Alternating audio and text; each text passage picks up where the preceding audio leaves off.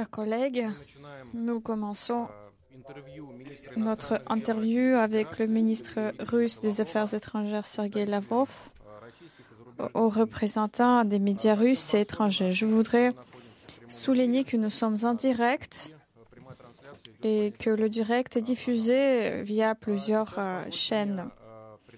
Laissez-moi vous donner une chance de poser les questions. Euh, maintenant, je donne la parole à Elia Petrenko de Russia Today. Monsieur Lavrov, bonjour. Euh, vous m'entendez? Oui, je vous entends. Merci. Euh, je voudrais vous poser les questions suivantes. Étant donné les récents événements, on voit qu'il y a des changements des développements, il y a une pression de sanctions sans précédent sur la Fédération de Russie. Est-ce que la position de la Russie a changé? Pourriez-vous le formuler? Et à votre avis, en principe, est-ce que le monde entend la Russie? Et comment voyez-vous à présent les négociations qui se poursuivent en Biélorussie? À quoi faut-il s'attendre euh, de la, la prochaine tour des négociations? Alors vous approchez de façon très particulière. tout cela est très complexe. Vous avez abordé beaucoup de thèmes en même temps. Je suis convaincu que la Russie est écoutée par le monde. Euh, dans quelle mesure, ça, je ne sais pas. Je pense qu'ils comprennent de quoi il s'agit, mais beaucoup de pays sont obligés euh, de suivre le diktat qui leur est imposé. Et évidemment, c'est terrible quand des gens meurent. Euh, que ce soit des soldats ou, c'est encore pire, des civils, des hommes, des enfants, comme cela a été pendant huit ans dans le Donbass, et comme c'est le cours aujourd'hui pendant notre euh, opération spéciale qui a pour but justement de mettre fin à cette situation sur le territoire ukrainien. Évidemment, une solution sera trouvée, je n'ai aucun doute. Euh, les positions qui sont exposées, euh, ce sont nos minimums, nos lignes limites qui sont exposées pendant les négociations qui doivent se tenir aujourd'hui. Une nouvelle fois, l'équipe ukrainienne a trouvé des prétextes pour déplacer une nouvelle fois les euh, négociations. Je pense qu'ils ont reçu des ordres de Washington. Cela ne fait absolument aucun doute pour moi. Ils ne sont absolument pas indépendants. Mais en tout cas, il va y avoir ces discussions. Je ne vais pas entrer euh, dans les détails qui font l'objet de ces négociations. Ils ont déjà été exposés mais nous ne pouvons plus permettre que sur le territoire de l'Ukraine, il y ait une menace euh, d'offensive directe contre la Russie, telle que ça a été euh, stipulé dans les documents doctrinaires de Kiev, et ce qui correspond aux velléités de l'Ukraine d'entrer dans l'OTAN et la réticence de l'OTAN à prendre les mesures nécessaires pour euh, défendre la sécurité et non pas au dépend de celle des autres. Bon, moi, ce que je voudrais dire ici, c'est un peu autre chose. C'est surtout la situation en Ukraine euh, qui a donc la, la, mission que nous menons, qui a pour objectif de démilitariser ce pays et, et d'éviter euh, qu'il y ait des génocides et toute violence qui se manifeste dans, dans ce pays et que les Ukrainiens puissent euh, déterminer leur sort eux-mêmes. Il s'agit aussi de l'ordre mondial et ce n'est pas un hasard si euh, les pays occidentaux euh, évitent toute réaction à nos demandes, à nos propositions qui sont très claires, qui reposent sur des documents juridiques en matière d'architecture de la sécurité en Europe. Ça, c'est le principe de base qui a été approuvé en plus haut lieu par l'OSCE, par l'OTAN. Euh, et oui, chaque pays a, a le droit de choisir ses alliances militaires, mais aucun pays n'a le droit de le faire aux dépens d'un autre pays. Et dans cet objectif, aucune organisation n'a le droit de prétendre avoir un rôle moteur dans l'alliance Atlantique. Or, c'est ce que fait aujourd'hui l'OTAN euh, sur le flanc ouest de, la Russie. Et on nous dit, ne vous inquiétez pas, euh, l'intégration de l'Ukraine ou de tout autre pays dans l'OTAN, euh, ce ne sera pas une menace pour la sécurité de l'ONU. Mais sur quel principe les pays occidentaux doivent déterminer comment se, se, construit notre sécurité. Pourquoi, comme les Américains ont décidé quelles seraient les alimentations euh, énergétiques en Europe, c'est eux qui ont dit que euh, Nord Stream 2 était inutile pour l'Europe, etc. Alors que et en disant que c'est la sécurité des approvisionnements énergétique d'Europe serait assurée par le euh, gaz liquéfié américain. Donc on nous entend, on ne nous écoute pas, mais la Russie continue à faire valoir euh, sa position. Euh, j'ai envie de comparer quand je vois ça. regardez, Napoléon, Hitler avaient décidé de s'imposer en Europe. Aujourd'hui, c'est les États-Unis qui l'ont fait. Et euh, l'histoire de Nord Stream 2 montre très très bien comment l'Union européenne obéit aux États-Unis sur la scène internationale. Et maintenant, je ne sais pas, quand euh, il y a des discussions euh, dans les capitales occidentaux, vous voyez, enfin, c'est tout à fait un, tableau très clair sur la scène internationale, c'est comme à Hollywood. On voit le, mal absolu et il y a le bien absolu. Évidemment, le bien absolu est incarné par les personnages qui est le scénariste de, de ce film de guerre. Tout cela est très regrettable. Je pense que cette hystérie va passer. Euh, nos partenaires occidentaux vont s'apaiser. Nous sommes toujours prêts au dialogue, à la discussion, uniquement sur légalité de droit et le respect des intérêts mutuels. Merci. Chers collègues, je voudrais attirer votre attention sur le fait que notre direct est diffusé sur tous les portails Internet du ministère russe des Affaires étrangères. Maintenant, je donne la parole au journaliste américain de la chaîne NBC, Geir Simonson.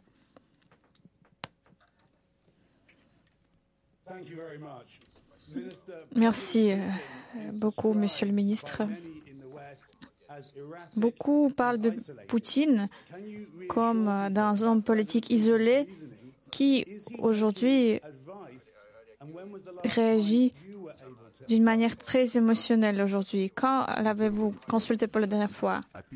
D'abord, euh, décrire ce que fait et comment le fait le président Poutine, euh, vous le faites sur la base de ce qu'écrit euh, la propagande occidentale. Le président Poutine, ces dernières semaines, a, a pleuvoir une fois exposé notre position en détail. Elle reflète la position des autorités russes et, elle est élaborée en conformité avec les pouvoirs euh, juridiques dont il dispose, avec le ministère de la Défense et le Conseil de sécurité de la Fédération de Russie.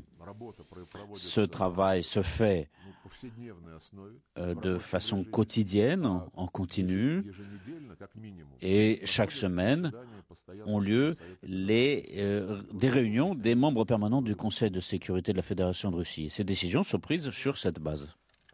Merci. Nous avons avec nous New York. NBC. Attendez, s'il vous plaît. Vas-y, finissez. En fait, nous avons eu deux questions. Oui, allez-y, posez la deuxième question. Merci. Pendant des décennies, la Russie et les États-Unis ont eu réussi à maintenir la stabilité malgré les peurs liées au potentiel nucléaire. Pourriez-vous calmer le monde et dire que la Russie n'appliquera pas la première, les armes nucléaires. On n'a pas de fou ici, on a une doctrine militaire qui décrit les paramètres et les conditions d'emploi de l'arme nucléaire. Il n'y a pas d'escalade.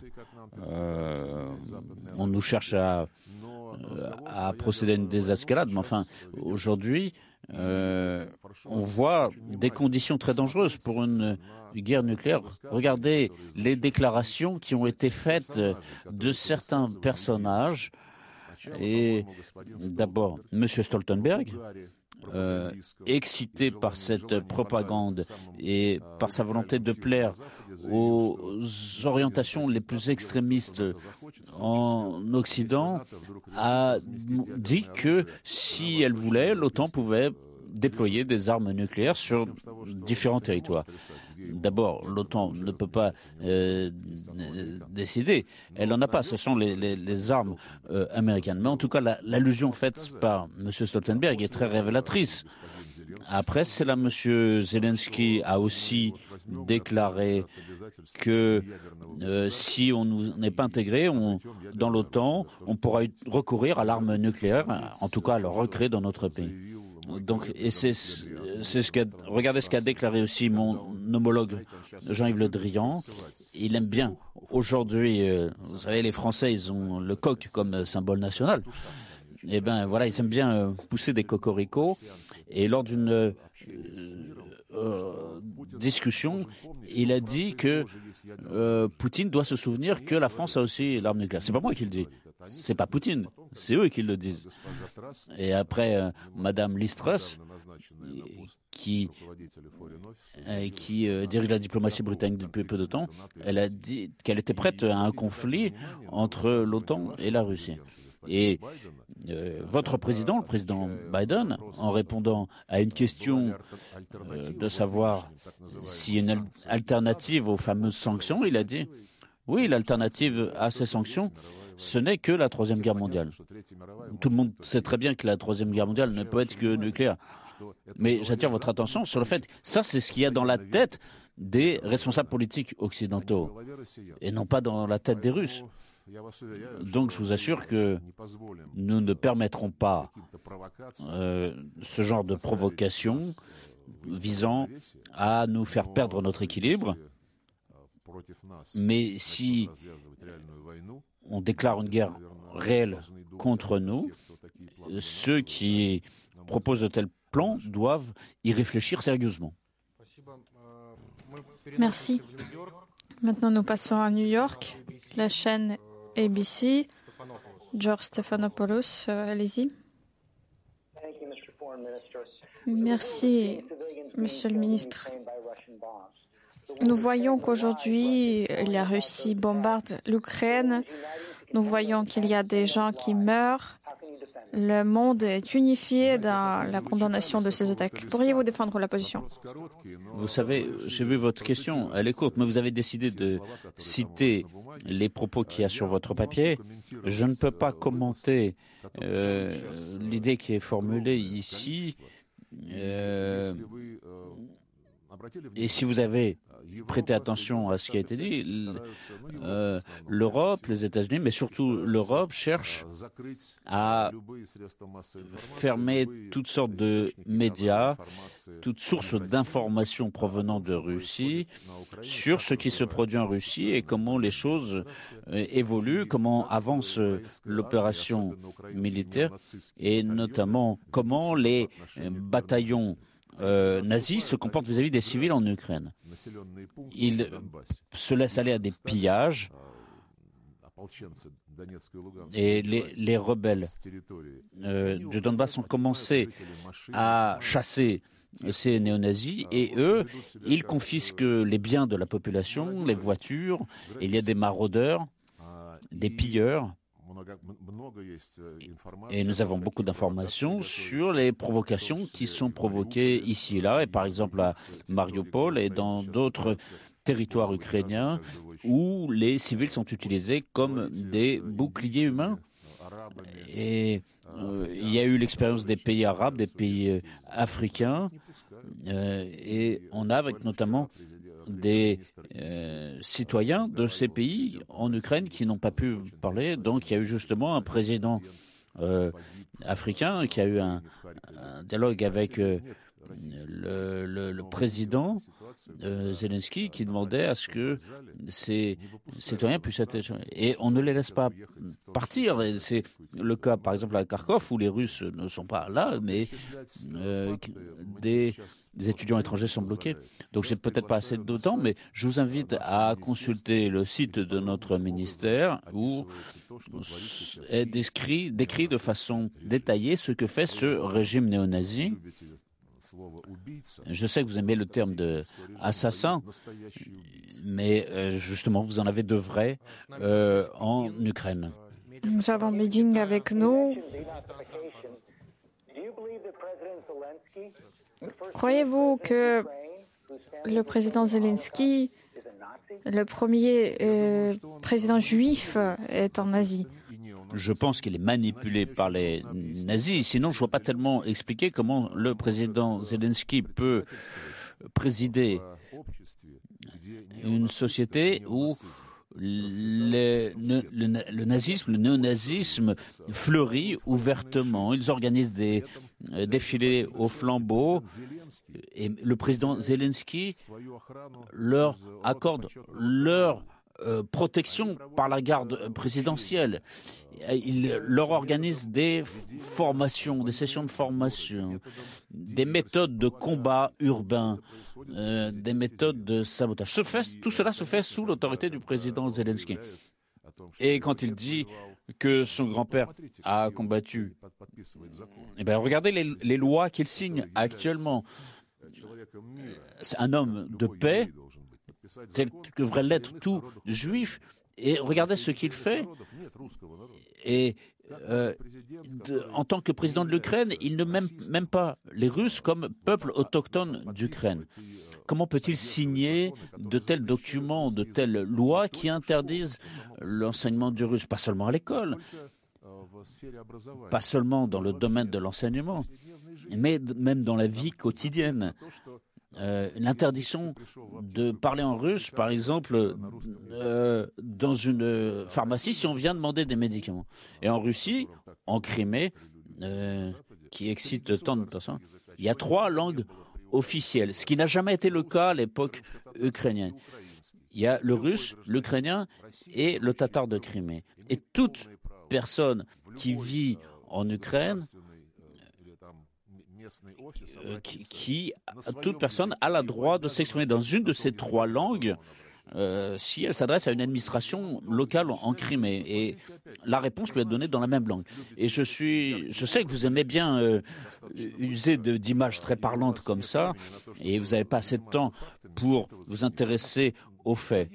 Mais allez au moins une fois, passez une demi-heure sur le site de notre ministère, euh, sur celui du ministère de la Défense de la Fédération aussi. Peut-être que je comprends bien qu'on ne vous autorisera pas de le faire et d'élever votre voix. Mais il y a une journaliste française, euh, justement, hier, euh, regardez, hier, le président Macron a dit que euh, c'est un mensonge que le néonazisme fleurit en Ukraine. Mais il y a une journaliste française, justement, qui lui a très bien répondu elle s'est rendue dans le Donbass, elle a, exposé ce qu'elle a vu, les bombardements des écoles, les crimes, le meurtre de femmes qui travaillaient dans ces écoles.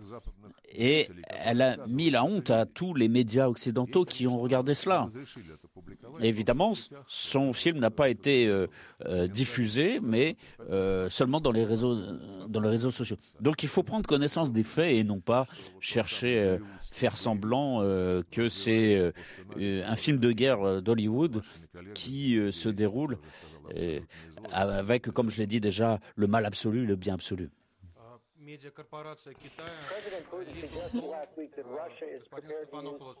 Monsieur Stephanopoulos, monsieur, oui, on, oui, on le sait, on le sait. S'il vous plaît, ne respectez vos collègues, s'il vous plaît. Euh, les représentants de la Chine, du Beijing, allez-y. Oui, merci. La question de la coopération médiatique de la Chine. Nous avons récemment interviewé euh, certains responsables européens selon qui temps n'avait pas l'intention d'élargir euh, euh, son territoire euh, à l'est et que la Russie ne devrait avoir aucun problème là-dessus. Maintenant, des déclarations de ce genre ne sont plus faites. Maintenant, on ne voit plus ce genre de déclarations. On n'entend plus rien de ce genre. Pourquoi un tel changement, à votre avis? Et des médias russes comme Sputnik ou RT ont été bloqués dans l'Union européenne dans différents réseaux sociaux, nous voyons des informations. Pourquoi? Bien évidemment, ce fait est connu de tous, tout le monde le sait. Euh, les assurances qui ont été données d'abord aux autorités soviétiques, puis à la Russie sur le fait que l'OTAN ne s'étendrait pas vers l'Est. Euh, et ce et qu'il n'y aurait pas de déploiement des infrastructures militaires euh, sur le flanc est de l'Europe. Et ces derniers temps, vous savez ce qui s'est fait. Le président Poutine en a souvent parlé.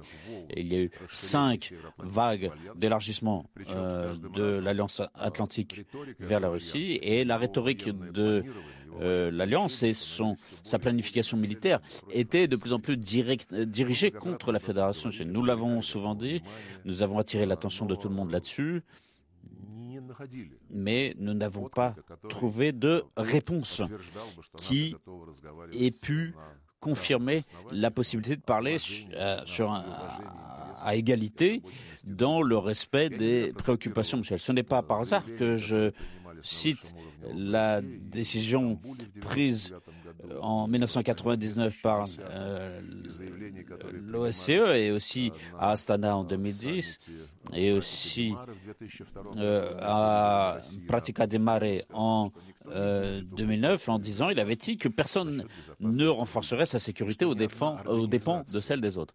Et aucune organisation dans l'espace de l'OSCE n'a le droit de prétendre dominer ce même espace.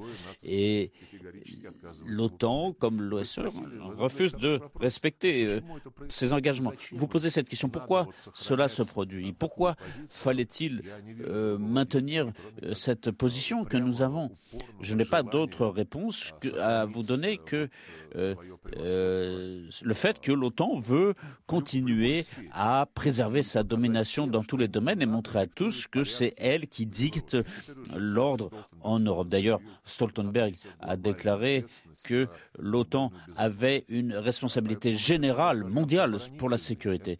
Donc quand on nous dit que c'est une alliance défensive, c'est euh, euh, une discussion euh, pour faire plaisir, c'est tout. S'il s'agit effectivement de défense, mais d'accord, personne n'a jamais attaqué l'alliance, donc qu'elle se défende, oui, d'accord. à la chute du Berlin, euh, fallait peut-être se défendre. Donc à ce moment-là, ils ont commencé à s'étendre vers l'Est. Et à chaque fois, de façon unilatérale, cette ligne de défense, comme a été dit, est arrivée jusqu'aux frontières de la Fédération russe. Ça a été expliqué à plusieurs reprises. Le président Poutine l'a expliqué dans ses déclarations publiques. Euh, dans, ses, dans ses longues documents, dans, discussions avec ses partenaires occidentaux. Il l'a exposé de façon très claire.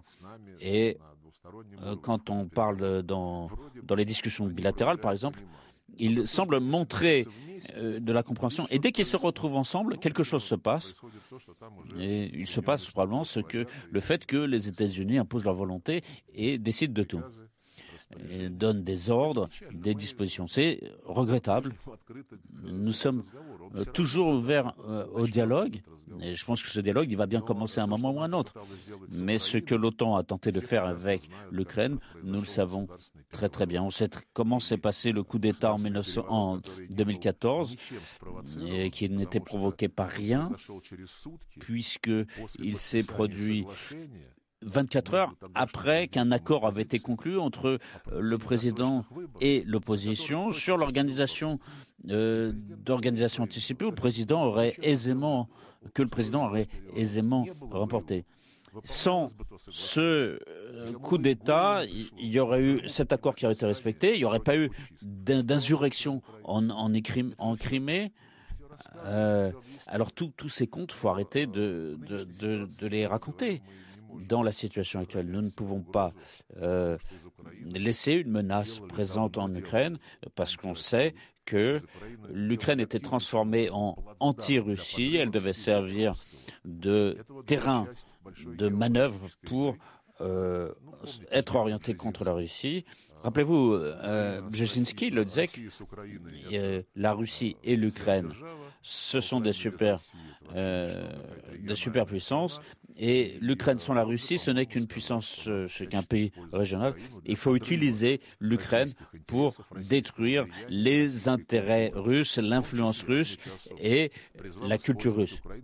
Et il avait dit qu'il fallait utiliser l'Ukraine pour détruire l'orthodoxie, ce qui se fait actuellement. Et le président euh, Poroshenko avait commencé cette ligne politique. Euh, le président Zelensky la poursuit. Encore une fois, nous n'avons pas euh, nous avons une bonne volonté, mais nos efforts sont constamment brimés. Euh, les menaces contre la sécurité de la Russie continuent à être augmentées. Nous ne pouvons pas laisser faire cela. Ma deuxième question. Elle est très courte. Comment évaluez-vous la situation actuelle après les négociations avec l'Ukraine? Et quels sont les plus grands problèmes? je ne peux pas encore donner d'appréciation. C'est maintenant là que ces négociations doivent commencer. Je pense que les chefs de délégation euh, euh, feront une déclaration à l'issue de ces négociations. Merci. Nous avons avec nous Paris. Allez-y.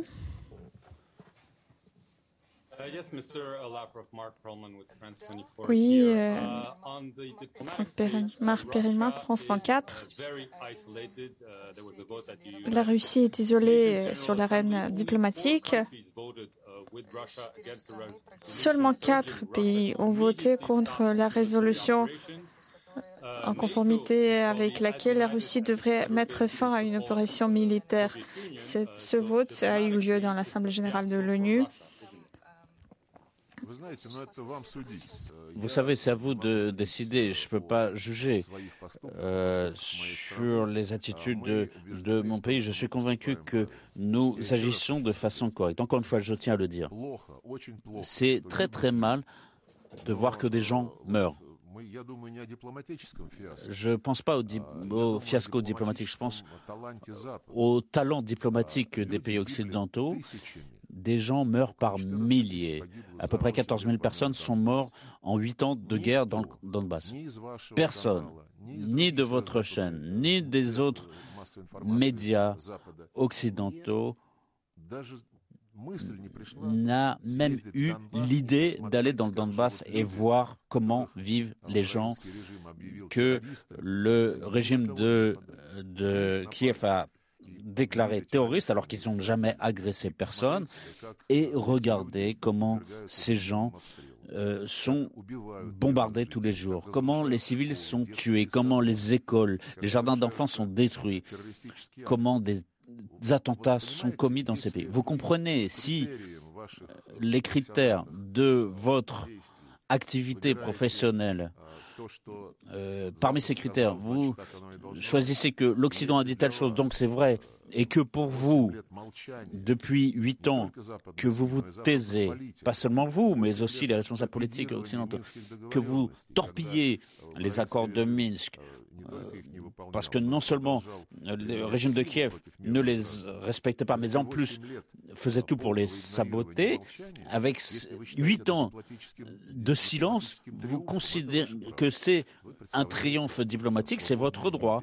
Vous représentez des médias libres, si je comprends bien. Mais si vous considérez que quand la Russie prend la défense de ses intérêts, et que euh, l'OTAN est, euh, éprouve de la cohésion en ce moment, oui. Euh, en fait, la menace après la, disparition du pacte de Varsovie a disparu, et après l'Afghanistan a l'OTAN a quitté le pays et il n'y a plus de menace, de raison aujourd'hui pour tenir les alliés euh, en laisse. Euh, le président Macron, Macron parle d'autonomie. Personne n'a jamais eu d'autonomie stratégique. Les États-Unis l'ont montré. Et justement, c'est peut-être le triomphe diplomatique des États-Unis. Mais je ne vais pas dire euh, qui va subir le fiasco diplomatique en Europe. Ce n'est pas moi qui vais le dire. L'arithmétique que vous avez évoluée est intéressante. Nous la connaissons très très bien. Nous connaissons très bien les méthodes avec lesquelles nos collègues occidentaux utilisent de tels résultats. C'est du chantage pur et simple.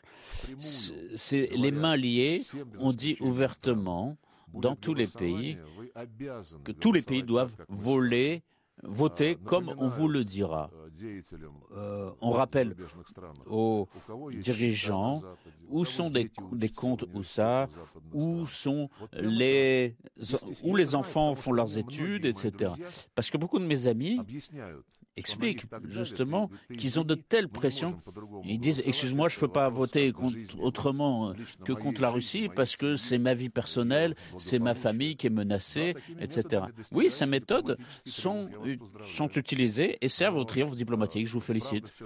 Mais encore une fois, euh, cette voie, euh, en tout cas, je vous, invite encore une fois à visiter le site de notre ministère où il y a des documents très clairs qui montrent ce qu'ont fait les néo-nazis et le régime de Kiev dans le Donbass contre la population civile.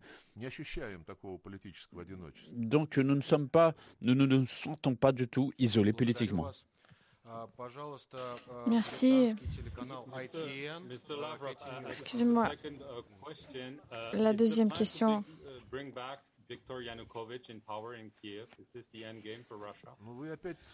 Mais encore une fois, vous posez une question qui montre que vous êtes venu à votre intervention sans avoir écouté ce qu'a dit le président Poutine.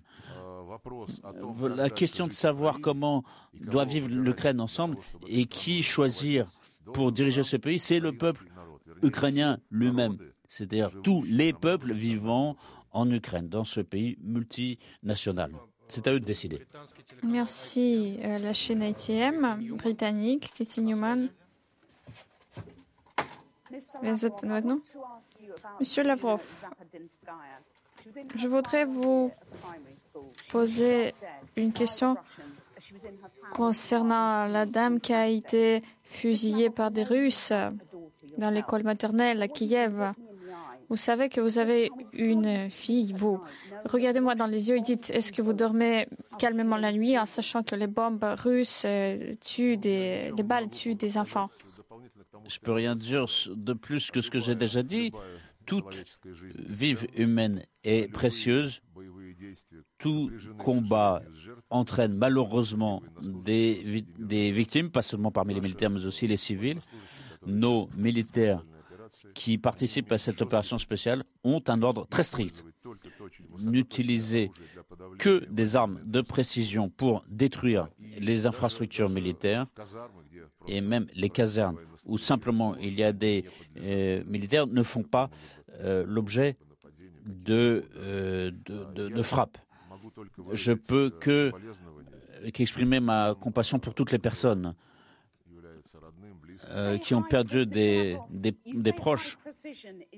Vous dites euh, que les armes de haute précision sont utilisées, mais euh, des centaines des citoyens ont péri déjà.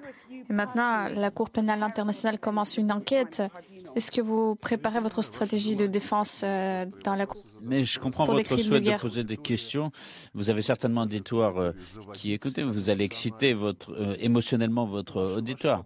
Oui, c'est votre travail, je comprends c'est pas seulement euh, un travail de média qu'un instrument pour euh, instiller une vérité dans la tête des gens, euh, conformément à la volonté de vos dirigeants. Encore une fois, je tiens à vous dire, je ne justifie aucune action qui mène à la mort de civils. Mais ce n'est pas nous qui, avons inventé la, conception de, de dommages collatéraux. nous avons vu les aventures en Irak et dans d'autres pays, en Amérique latine, en Libye. Est-ce que vous avez la même émotion Est-ce que vous avez couvert ces événements tels qu'elle était en Irak, en Libye, avec des centaines de milliers de civils qui sont morts Je n'ai aucun souvenir de cela. Donc je vois que votre question est purement rhétorique. Oui, tout à fait, Monsieur Leroy. Mais vous avez commencé cette guerre et le sang est sur vos, sur vos mains. Vous comprenez Je ne jouerai pas à ce jeu. Vous intervenez ici euh, comme sur un talk show. Si vous voulez connaître, ma position, je l'ai éclairé, je l'ai éclairé souvent, je l'ai exposé, notamment sur les questions humanitaires. Encore une fois, ce que je voudrais, c'est que je comprenais que vous allez euh, présenter tout ça comme vous le voulez, mais je voudrais vraiment que vous vous souveniez, je suppose que vous avez euh, tout journaliste a une conscience quand il remplit euh, une commande. Vous étiez où pendant tous ces huit ans, pendant que ces petites filles, ces, femmes, ces vieillards qui étaient détruits par des mines, par des bombes du régime de Kiev? Allez sur le site de notre ministère j'ai pas envie de euh, vous faire perdre votre temps pendant et vous raconter des choses pendant des heures. Mais si vous si vous calmez, vous verrez les conséquences euh, humanitaires. Mais je pense que Dieu vous, vous oblige peut-être à regarder ces pages que vous n'avez pas encore regardées dans le cadre de votre activité. Merci. Vous ciblez des civils. Euh, L'agence Associated Press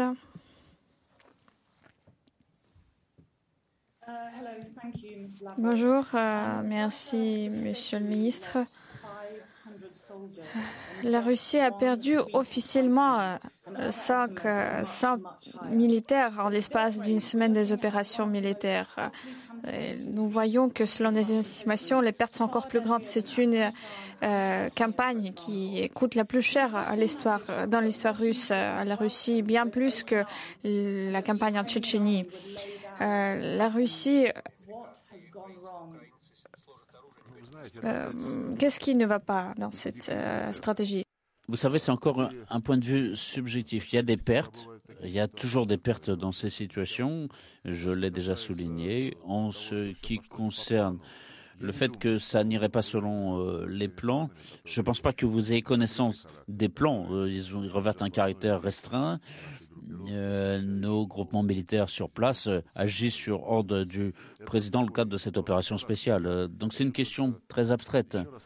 Encore une fois, je voudrais souligner qu'il ne faut pas considérer cette question sans prendre en compte, tous les autres éléments, tout ce qui s'est passé pendant huit ans vis-à-vis de la Russie et notamment sur les relations entre euh, les États-Unis et l'Europe. Le président Poutine a dit plusieurs fois que la menace venait directement à nos frontières.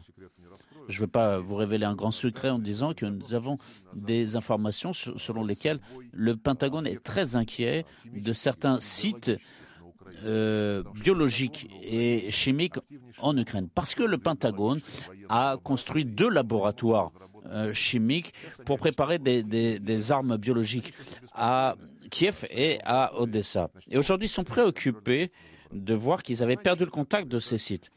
Vous savez ce que c'est ce sont Les Américains, d'ailleurs, euh, refusent radicalement de mettre en place un système de vérification euh, des armes euh, chimiques. Et ils ont mis tout un périmètre autour de la Fédération de Russie. Ils ont construit leur base avec les Anglais notamment. Et il y a beaucoup de choses qui se sont produites où on a vu que le renseignement militaire a vu qu'il y avait des formations pour euh, les militaires euh, ukrainiens avec les militaires polonais. Et on a vu ce qui s'est passé en Irak. Et les Américains disaient que c'était une menace directe pour la sécurité des États-Unis. Et vous pouvez poser la question pourquoi à 10 000 kilomètres il fallait euh, mettre de l'ordre? C'est venu à l'idée de personne. parce que c'est une grande puissance hautaine. Et quand la Russie dit que, voilà, il y a une menace pour nous, directement, on nous dit, mais il n'y a aucune menace, vous êtes en sécurité. Nous allons nous-mêmes décider les questions euh, qui sont nécessaires pour votre sécurité, alors qu'ils sont juste à proximité de nos frontières. Nous n'allons pas voir ce qui se passe à 10 000 kilomètres pour mettre de l'ordre là-bas selon nos règles. Donc, euh, comprenez bien ici, encore une fois, c'est une euh, décision forcée parce que nous n'avons pas été écoutés. On nous a menti pendant 30 ans, oui, ça fait 30 ans.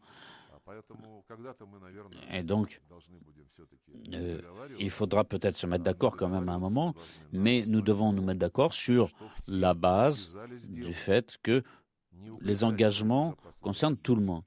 Pas renforcer sa sécurité aux dépens de celle des autres et sans volonté de domination, uniquement sur une égalité de droit. Si euh, aujourd'hui nos partenaires euh, occidentaux ne sont pas prêts, ils, sont dans le camp du bien, euh, avec des abus grossiers de toutes les méthodes euh, diplomatiques. Ils obligent les petits pays à agir euh, selon les ordres qui leur sont donnés. Mais c'est une évolution dans l'ordre, l'histoire de l'ordre mondial et dans l'histoire de la Russie. Ici, je ne donnerai pas d'appréciation détaillée à l'avance. Et ce sont des, il y a une démilitarisation que nous faisons pour éviter euh, euh, qu'il n'y ait plus de menaces militaires sur ce pays et aussi une dénazification de l'Ukraine. Euh, les décisions du procès de Nuremberg n'ont pas été annulées et nous voulons une, une, Ukraine sans entrer dans l'OTAN. Nous sommes prêts à discuter ouvertement de toutes les garanties de sécurité pour l'Ukraine, pour les autres pays et bien sûr pour la Fédération de Russie. Merci. On retourne à Paris maintenant à la chaîne TF1 d'Arios Rochban. Allez-y. est-ce que je peux poser ma deuxième question? Pour donner le commentaire de ce que vous venez de dire, euh, vous avez parlé des revendications de la Russie. Vous avez dit que la Russie voulait la reddition euh, de l'Ukraine. Êtes-vous prêt à avoir affaire avec le président Zelensky? Qu'est-ce qu'il doit faire pour euh, que les hostilités s'arrêtent? Voulez-vous avoir occupé l'ensemble du territoire de l'Ukraine? Cela veut-il la destruction totale de l'armée ukrainienne? Non, ça ne concerne pas ce que vous dites aussi de façon émotionnelle. Je rappelle encore, euh, chaque fois qu'on le dit, je, l'explique et on me repose des questions à chaque fois. Nous sommes prêts à discuter. Quand le président Zelensky a demandé des négociations, le président Poutine a tout, tout de suite dit oui. Il a envoyé une délégation. Ensuite, le président Zelensky a changé d'avis les Américains ont dû lui dire de ne pas se presser. Ensuite, ils ont dit, ils ont dit d'accord, nous venons. Ensuite, ils sont venus non pas le jour convenu, mais 24 heures plus tard. Euh, notre délégation les attendait. Finalement, il y a eu donc une discussion. Notre position, elle est entre les mains des Ukrainiens.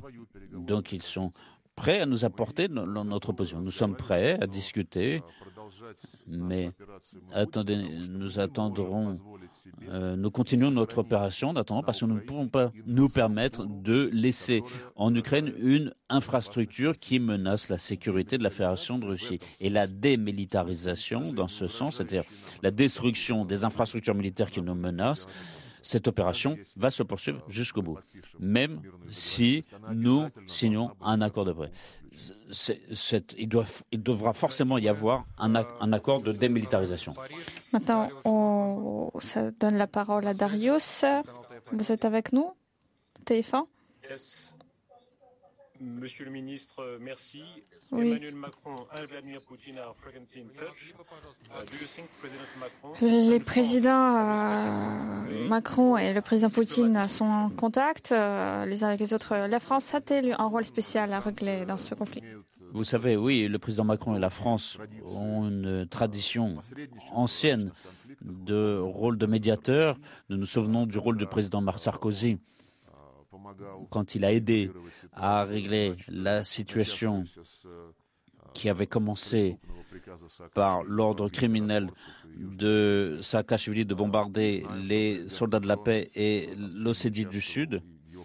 Et je sais que ses prédécesseurs avaient aussi participé, euh, par exemple, au format Normandie euh, euh, pour les accords justement de Minsk. Mais donc ces accords étaient importants dans ces efforts, mais tout s'est achevé ainsi après avoir été signés ces accords et après leur validation par euh, l'ONU, ni l'Allemagne ni la France n'ont rien fait pour forcer les autorités de Kiev à respecter ces accords. Au contraire, ils ont continué à dire que l'Ukraine ne doit pas les respecter, mais c'est la Russie qui doit les signer, les respecter et qu'il ne doit pas y avoir de dialogue direct entre euh, Donetsk, Lugansk et Kiev, parce que tout cela, c'est euh, du faux.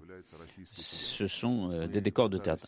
Parce que derrière, c'est la Russie. Nous avons essayé de convaincre nos partenaires allemands et français en leur montrant le texte des accords de Minsk où il est dit clairement que toutes les questions de règlement doivent être validées entre Kiev d'un côté et Donetsk et Lugansk de l'autre côté. Ça n'a servi à rien. Et je l'ai déjà rappelé, j'ai rappelé ce que le président Macron manifeste une initiative. Il a euh, plusieurs fois parlé euh, directement euh, par sa visite et lors de, de, conversations téléphoniques avec le président Poutine. Là, quand nous parlons actuellement, je, crois qu'il y a justement une nouvelle discussion en direct et nous serons satisfaits, évidemment, si la France peut aider à trouver un accord qui s'appuiera sur les principes validés dans le cadre l'OSCE et des relations internationales. Mais quand le président Macron a parlé, je l'ai dit aujourd'hui, euh, validé, euh, quand il a dit que c'est un mensonge que les néo-nazis euh, fleurissent en, en Ukraine, alors s'il ne veut pas voir à quel point ce qui se produit en Ukraine et euh, à l'égard des Juifs, à l'égard des Russes, ces déclarations euh, agressives, belliqueuses, ces défilés au flambeau. Il y a beaucoup de crimes physiques, notamment dans le Donbass. Et quand le chancelier Scholz, aussi partenaire avec la France dans le format Normandie, maintenant ancien partenaire, il disait que c'est amusant d'affirmer qu'il y aurait euh, affirmer qu'il y aurait un génocide dans, dans le Donbass. C'est pas très agréable d'entendre cela.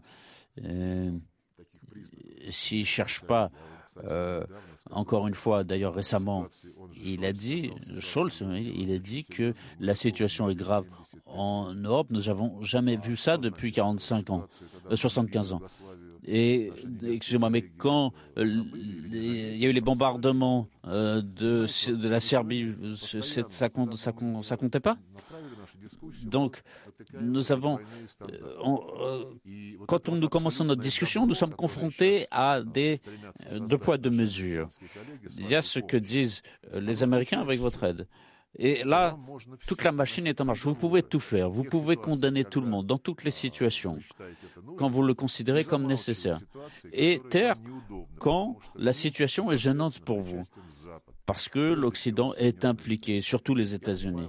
Je comprends. Vous avez votre solidarité, euh, vous êtes alliés.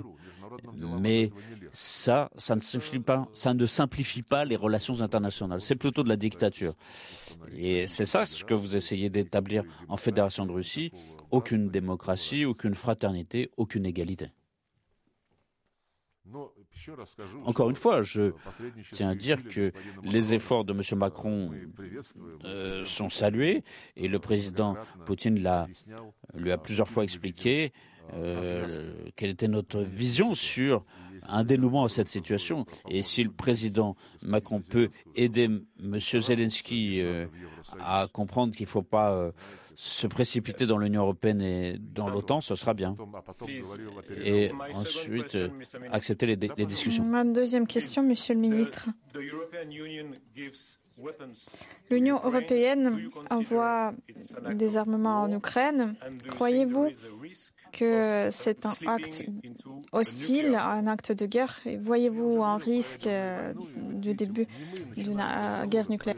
J'ai déjà parlé de la guerre nucléaire. C'est pas nous qui avons commencé. C'est votre ministre des Affaires étrangères, Monsieur Le Drian, qui a appelé, euh, qui a rappelé à Poutine qu'il y avait des armes nucléaires en France. Et Zelensky en a parlé, Stoltenberg, en disant qu'on pouvait rapprocher encore les armes nucléaires de la, euh, de la Fédération de Russie. Madame Listrus aussi. Elle était prête à une guerre euh, entre l'OTAN et, la Russie. Encore une fois, ce sont ces discussions que vous cherchez à utiliser pour nous accuser en plus de cela. Alors que, je le souligne encore une fois, le thème du nucléaire et d'une troisième guerre mondiale, d'une guerre nucléaire, ce n'est pas nous qui l'avons soulevé. C'est vous pour euh, rester dans une sorte de tension, peut-être euh, pour plaire à votre auditoire et continuer euh, vos démarches euh, russophobes, euh, juste au fait que chaque Russe aujourd'hui fait l'objet d'agressions, des étudiants sont chassés, des artistes sont chassés des scènes, des sportifs n'ont pas le droit de participer à des compétitions. moi j'ai compris ce que c'est ça. Ça rappelle notamment l'attitude simple d'une concurrence déloyable que ce soit dans le sport, dans l'art et dans les domaines de l'activité humaine, ça, c'est malsain. Et encore une fois, j'espère que euh, nos partenaires vont retrouver leurs esprits et discuter. Mais encore une fois, nous parlerons uniquement de façon concrète, pragmatique, sur la base de l'égalité de droit. Euh, surtout que après ce qui s'est passé, euh, le monde va être autrement et la Russie va rester assise sur son banc à écouter les ordres. Euh, non, c'est pas comme ça que ça va se passer. Rappelez-vous notre histoire. Nous n'avons jamais euh, signé d'accord sous le diktat. Merci. Rachat Today, Ilya Petrenko. Votre deuxième question. Merci de nous avoir l'opportunité de poser la deuxième question. Monsieur Lavrov, l'un de mes collègues a déjà parlé des résultats du vote euh, sur la résolution dans l'Assemblée générale. Vous, êtes certainement au courant de ces résultats, tout comme vous êtes au courant par le fait euh, euh, comment a voté le, le Conseil de sécurité. Étant donné une telle attitude envers la position russe, y aura-t-il des changements, des priorités dans la politique extérieure, des vecteurs de développement? Peut-être que nous allons nous orienter vers euh, une autre direction. Et pour être honnête, encore une question, selon l'exemple de mes collègues, jusque-là, il n'y a eu aucune garantie de sécurité de la part de l'Occident. Nous avons entendu de vous plusieurs fois à quel point c'était important. La campagne qui a été déployée en Ukraine maintenant va-t-elle donner lieu à ce que au moins certaines garanties de sécurité de l'Occident seront fournies à la Russie? Tout conflit se finit toujours par euh, un accord. Là, ça ne dépend pas de nous. Notre position, elle est claire, elle est connue. On ne nous a pas écoutés pendant 30 ans. Nos préoccupations sont parfaitement connues de l'Occident. Le fait de les ignorer euh, n'a pas marché et ça ne marchera pas. Seuls les naïfs pouvaient compter là-dessus. Euh, est-ce que nous allons changer d'orientation? Vous savez, nous sommes prêts à travailler avec tout le monde dans toutes les orientations, là où en face il y a aussi le même état d'esprit, la volonté de travailler. Et donc je vous assure que les pays qui interdisent à leurs entreprises de travailler en Fédération de Russie ont fait cela sous une pression énorme. Nous devons souffrir, mais il faut donner une leçon à la Russie. C'est ce qu'ils disent. D'ailleurs, euh, la représentante, j'ai oublié, euh, euh, la représentante française au Conseil de sécurité de l'ONU, j'ai oublié son nom, elle a dit les États-Unis ne veulent pas permettre une trop vite augmentation des tarifs de pétrole parce que cela ce serait avantageux pour la Russie. Vous comprenez? C'est pas parce que l'essence va coûter cher dans les stations-service et que l'électeur américain va payer plus et donc euh, aura une, attitude négative vis-à-vis des autres. Parce que ce sera avantageux pour la Russie. Donc voilà, les esprits sont toujours tournés vers ça, punir la Russie au maximum. évidemment, euh, c'est un effet euh, social, mais je vous assure que nous résoudrons tous ces problèmes créés par l'Occident qui, ne cherchent même pas à assurer leur propre sécurité. Il ne s'agit jamais de la sécurité des pays occidentaux, mais la possibilité d'utiliser l'Ukraine comme prétexte, comme instrument pour ne, pas permettre à la Russie de mener sa politique. Il ne reste pas beaucoup de pays qui aujourd'hui peuvent se permettre ce luxe. Donc, euh, vous voyez, les sanctions, c'est une sorte d'impôt sur l'indépendance. Je reviens à votre deuxième question sur les garanties de sécurité. Euh, je pourrais vous relire parfaitement ce que le, professeur Bashheimer de Chicago, de l'Université de Chicago, avait dit déjà il y a sept ans et demi, en septembre 2014 après les événements de Crimée et dans l'est de l'Ukraine. Il a écrit ce qui suit. C'est pas beaucoup de texte. L'Occident euh, donne de fausses illusions à l'Ukraine et celle-ci est promise au chaos.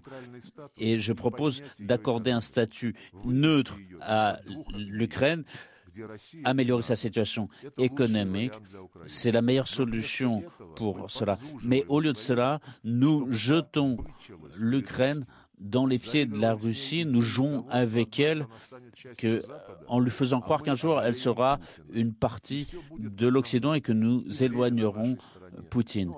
Mais les Ukrainiens euh, jouent à ce jeu. Et ils ne veulent pas trouver de compromis avec les Russes et au contraire veulent occuper une position de fermeté. S'ils le font pour eux, tout se terminera mal. Et maintenant, nous, ne faisons que provoquer une issue de cette façon, alors qu'il se serait préférable d'établir une Ukraine neutre. C'est dans les intérêts des États-Unis et c'est dans les intérêts de la Russie. Et surtout, c'est dans, les intérêts, des Ukrainiens. C'était il y a sept ans et demi. L'article avait été publié par le, la, la, revue Foreign Affairs qui est très respectée par la Maison Blanche, le département d'État, mais cette fois-ci, ils n'ont pas entendu. Et je suis convaincu que euh, les autorités américaines euh, connaissent ce point de vue, mais ils ne le prennent pas en compte parce que leur objectif est différent. Ce n'est pas assurer la sécurité sur la base de l'équilibre des intérêts de l'Ukraine, des États-Unis et de la Russie, mais de diaboliser la Russie. Et c'était l'objectif fixé dès le début. On n'en a absolument aucun doute, à mon grand regret. Merci beaucoup, Monsieur Lavrov. Merci de nous accorder un certain temps. Merci à tous. Je comprends vos émotions, mais euh, il faut que les journalistes s'intéressent aux faits. Et je vous invite encore une fois à regarder le site de notre ministère. Je vous remercie.